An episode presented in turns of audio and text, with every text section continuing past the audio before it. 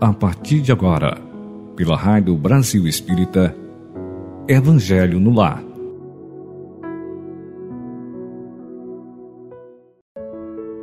Queridos ouvintes da Rádio Brasil Espírita, estamos mais uma vez aqui presentes para fazermos o nosso Evangelho no Lar. Vamos procurar um lugar bem tranquilo para nos sentarmos e trazer uma jarra, um copo com água, para que a espiritualidade amiga a fluidifique com energias e remédios salutares para o nosso corpo, mente e alma. Neste momento abençoado, convidamos Jesus e a espiritualidade amiga que se faça presente em nosso lar, trazendo-nos as bênçãos para continuarmos em nossa caminhada na seara do Cristo. E para iniciarmos, faremos uma breve leitura, dando continuidade do livro Dias Melhores. Ser otimista. Esse livro ele é escrito por Carlos Bacelli, do irmão José. Então, o nome da página é Ser Otimista. Foge a toda e qualquer influência do mal. Não lhe concedas espaço em tua mente. Sê otimista. Pensa no bem e o bem acontecerá. Começa a fazer algo de positivo ainda agora. Por mais diminuta, a ação benfazeja é uma onda que se propaga não te rendas à apatia. Outros não verterão por ti o suor, o suor que deves verter.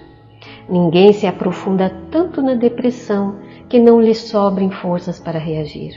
O movimento de tuas mãos pode realizar prodígios à tua volta em teu interior. Se não te dispuseres a caminhar para ti, não haverá caminho. Os que não saem do lugar sempre enxergam a paisagem pelo mesmo ângulo de visão. Faremos agora então, nossos amigos, a nossa prece. Deus, nosso Pai, que tendes poder e bondade, dai força àquele que passa pela provação, dai luz àquele que procura a verdade, pondo no coração do homem a compaixão e a caridade. Pai, dai ao viajor a estrela guia, ao aflito a consolação, ao doente o repouso. Pai, dai ao culpado o arrependimento, ao espírito a verdade, à criança o guia, ao órfão o Pai. Senhor, que a vossa bondade se estenda sobre tudo que criaste. Piedade, meu Deus, para aquele que vos não conhece, esperança para aquele que sofre, que somos todos nós. Que a vossa bondade permita aos Espíritos Consoladores derramarem por toda a parte a paz, a esperança e a fé, a coragem para vencermos as nossas dificuldades. Pai, um raio de luz, uma centelha do vosso amor pode iluminar a terra. Deixai-nos beber nas fontes desta bondade fecunda e infinita, e todas as lágrimas secarão Todas as dores acalmar-se-ão, um só coração e um só pensamento subirão até vós, como um grito de reconhecimento e amor. Como Moisés sobre a montanha, nós vos esperamos com os braços abertos, ó poder, ó bondade, ó beleza e ó perfeição. E queremos de algum modo alcançar a vossa misericórdia. Deus, dai-nos a força de ajudar o progresso a fim de subirmos até vós Dai-nos a caridade pura, dai-nos a fé e a razão. Dai-nos a simplicidade que fará das nossas almas o espelho onde se deve refletir a vossa imagem. Queridos amigos, após essa linda prece de Cáritas, vamos então dar continuidade ao nosso Evangelho no Lar, trazendo então uma página do Fonte Viva que é um livro de Francisco Cândido Xavier pelo Espírito de Emmanuel. E a página de hoje é a lição 117, que fala o seguinte: possuímos o que damos. E em Atos, Paulo nos diz o seguinte: é mais bem-aventurado dar do que receber. Bom, amigos, só de início aqui a gente já percebe, né? Que quando damos algo é que, graças a Deus, temos o suficiente para nós. Temos algo de nós para darmos ao nosso irmão. Então não estamos tão ruim, né? Nós estamos até que bem para ajudar aqueles que estão ao nosso redor. Que bom.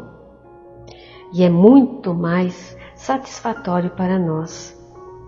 E continua Emmanuel. Quando alguém se refere à passagem evangélica que considera a ação de dar mais alta bem-aventurança que a ação de receber, quase todos os aprendizes da Boa Nova se recordam da palavra dinheiro.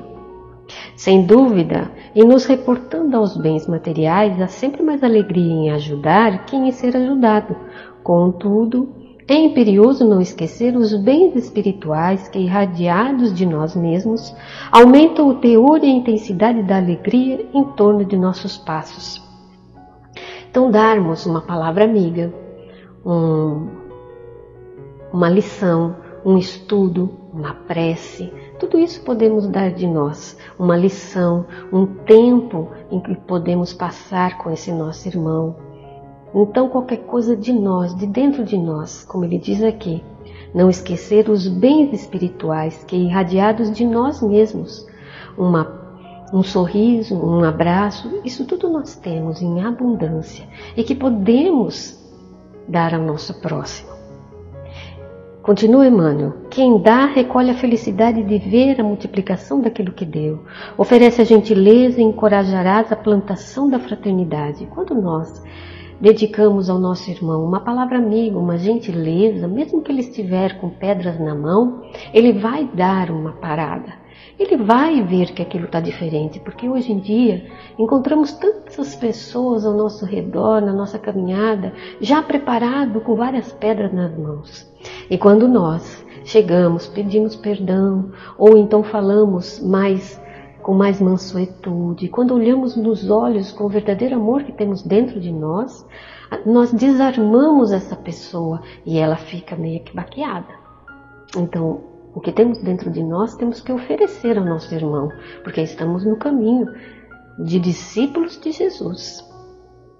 Estende a bênção do perdão e fortalecerás a justiça. Administra a bondade e terás o crescimento da confiança. Dá o teu bom exemplo e garantirás a nobreza do caráter. Então, aquilo tudo que eu tenho de bom dentro de mim, de que eu com esforço estou lapidando, estou buscando através dos estudos, através de todo o meu esforço no bem, eu tenho que distribuir. Porque a água parada é lodo, ela apodrece. Então, temos que plantar a boa semente e regá-la para que ela dê muitos frutos.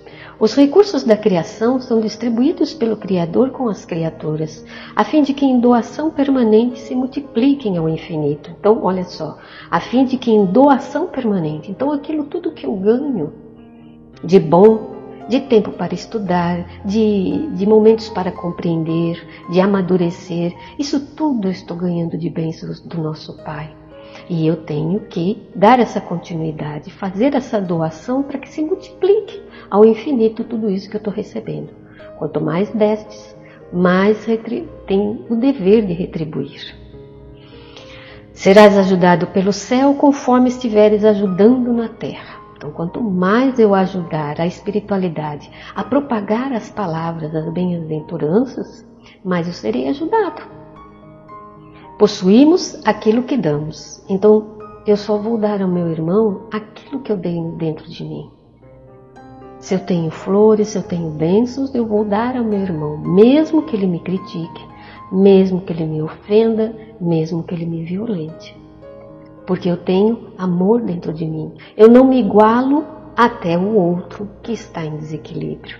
Eu já superei através do meu esforço no bem de cada dia.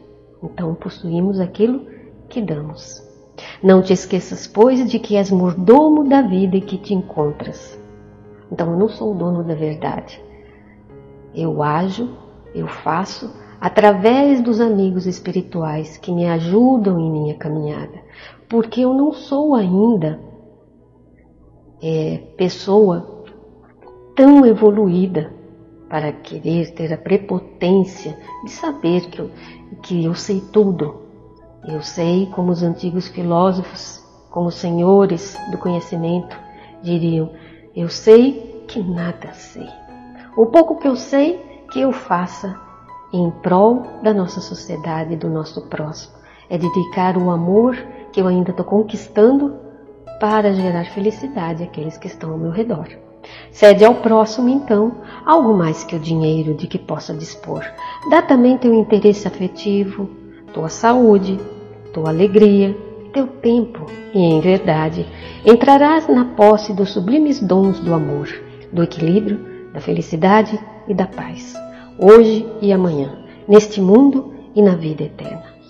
Quero comentar aqui com vocês que quando ele fala, dá também do teu interesse afetivo.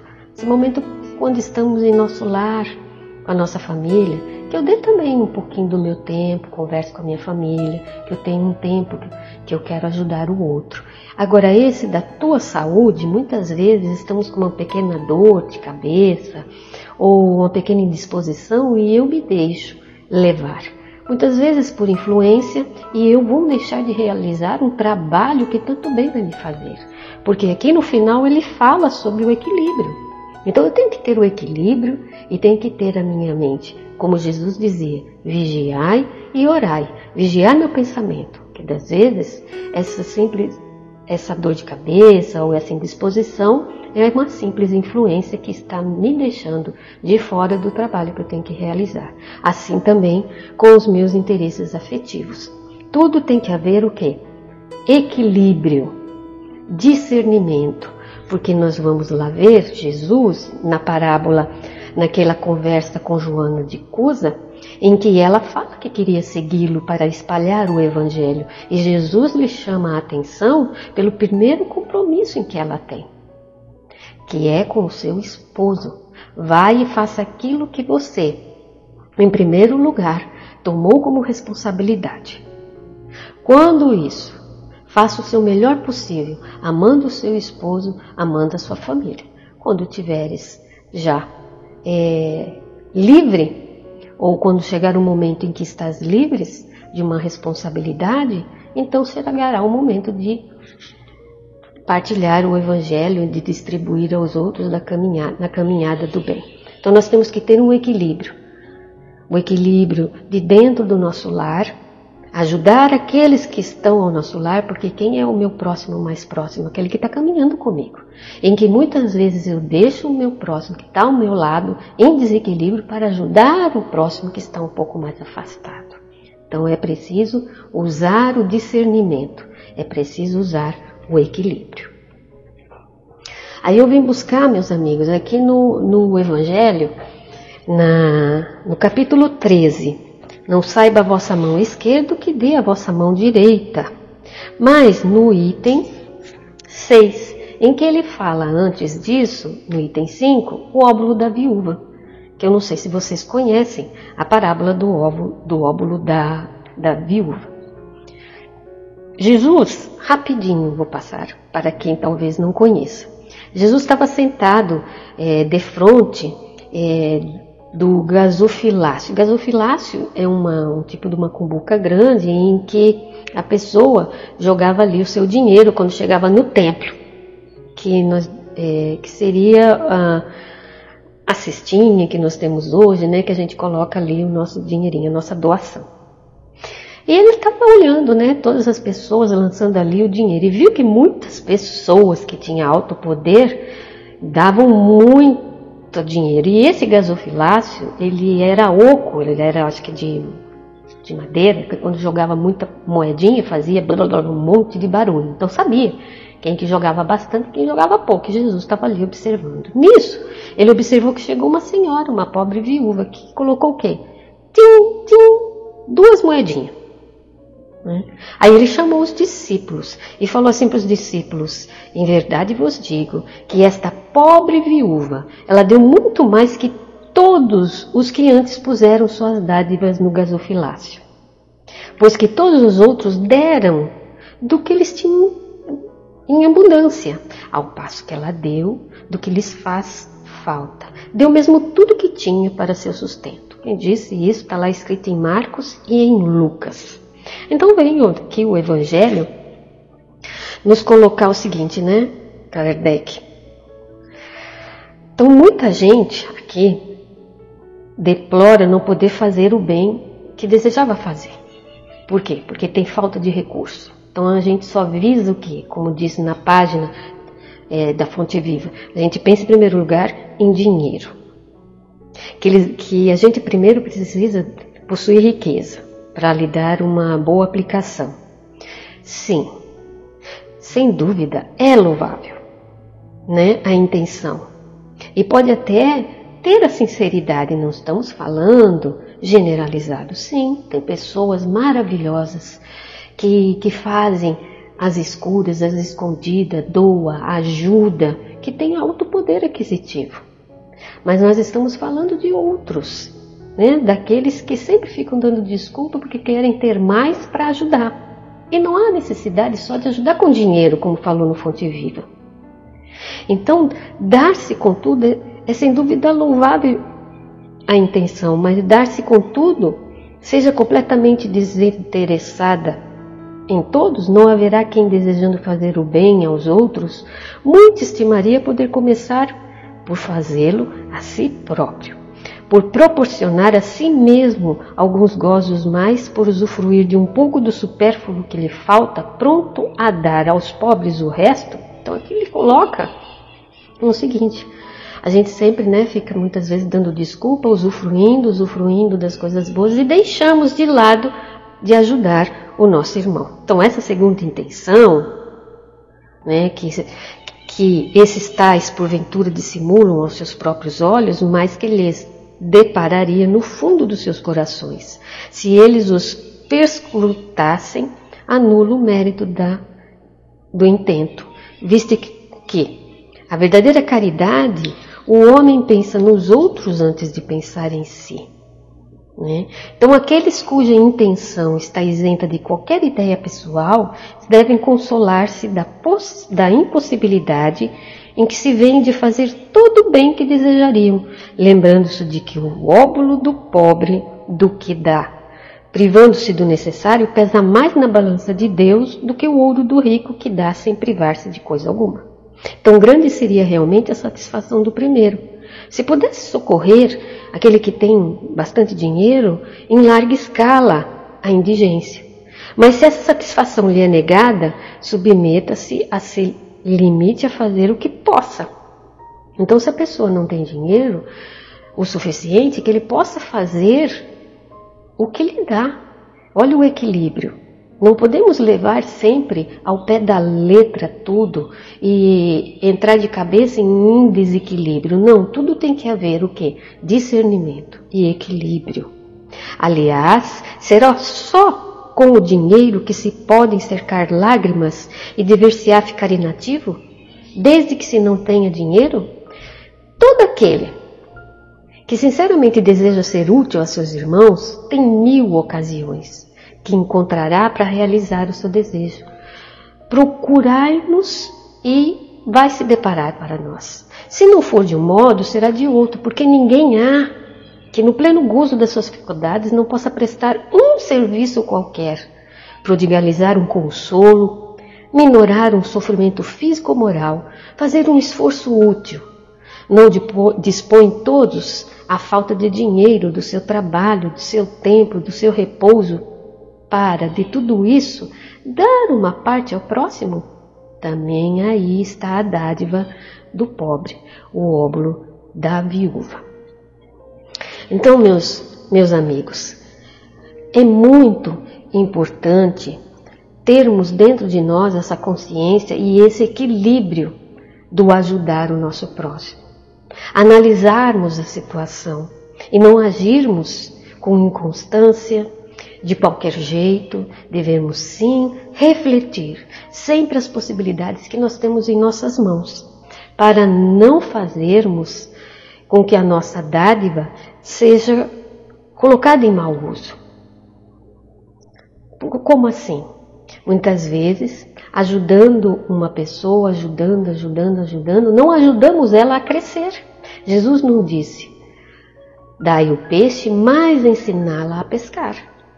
Então, muitas vezes, achando que estamos ajudando uma pessoa, nós estamos ajudando sim a ela não raciocinar, a ficar no mesmo estado imaturo que ela continua. Muitas vezes não temos dinheiro, mas podemos dar uma palavra amiga, como foi falado no Fonte Viva, podemos fazer uma oração, como disse o nosso Evangelho. Né? Kardec, os bons espíritos, temos mil maneiras de ajudar o nosso próximo. Basta termos um momento para refletir e não agirmos inconsequentemente, inconscientemente, só para é, dar uma tranquilizada em nossa consciência. Não é assim. Né? Vamos pensar que temos mil maneiras para ajudar, mas o importante é ajudarmos, é sermos caridosos. E caridosos conosco, com a nossa família e com o nosso próximo. Pensemos nisso. Uma lição muito valiosa que me ajudou também, me ajuda sempre quando faço esses estudos pra, para nós. Então, meus amigos, terminamos aqui mais um Evangelho. Eu agradeço a todos os ouvintes da Rádio Brasil Espírita que, aonde chegar esse vídeo, possa bater em seus corações, possa consolar a todos trazendo a todos vocês a paz e a esperança, ajudando-os para que possam se sentir melhores, terem uma semana de força, de fé, de caridade, para que possam batalhar em saber discernir diante das provas, das dificuldades que têm. Então, aonde chegar este Evangelho? Que toque o coração dos irmãos que estão ouvindo que estudem, que conheçam a, verdade através dos estudos do Evangelho e só ela vos libertará. Mas um estudo constante de consciência, de discernimento, aonde as palavras do Cristo e do nosso Pai seja apenas de amor, de respeito ao próximo, de entendimento do próximo, como queremos que eles nos entendam aonde a paz se faz em primeiro lugar e a mansuetude.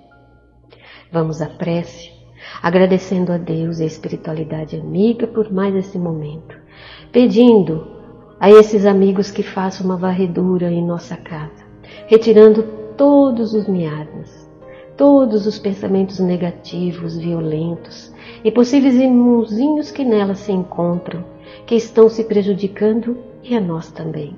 Que eles sejam levados a locais aonde, Senhor, serão esclarecidos.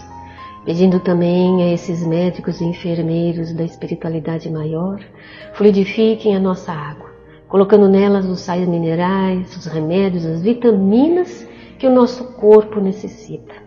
Esse passe fraterno que está sendo jorrado em nós, aliviando a nossa alma, para que, termos a, para que tenhamos a nossa mente com mais luz, para que enxerguemos e reflitamos sobre as atitudes que temos que tomar diante da vida, diante das nossas provas. Que também sejam beneficiados a todos aqueles que estão ao cômodo, aos cômodos ao lado no nosso lar, a nossa sociedade e ao nosso planeta, para que os governantes, para que todos aqueles que estão em alto poder possam discernir diante dos acontecimentos e que juntos pensem na paz do nosso planeta, aonde somente ela trará uma reconstrução do nosso mundo para melhor ser um mundo de regeneração do bem e do amor. Fique conosco, queridos amigos, abençoando, nos dando força, coragem e discernimento de caminharmos na seara do Cristo sempre. Fique conosco, que assim seja, graças a Deus. Obrigada, queridos amigos ouvintes, e até o próximo Evangelho no Lar. Tchau, tchau.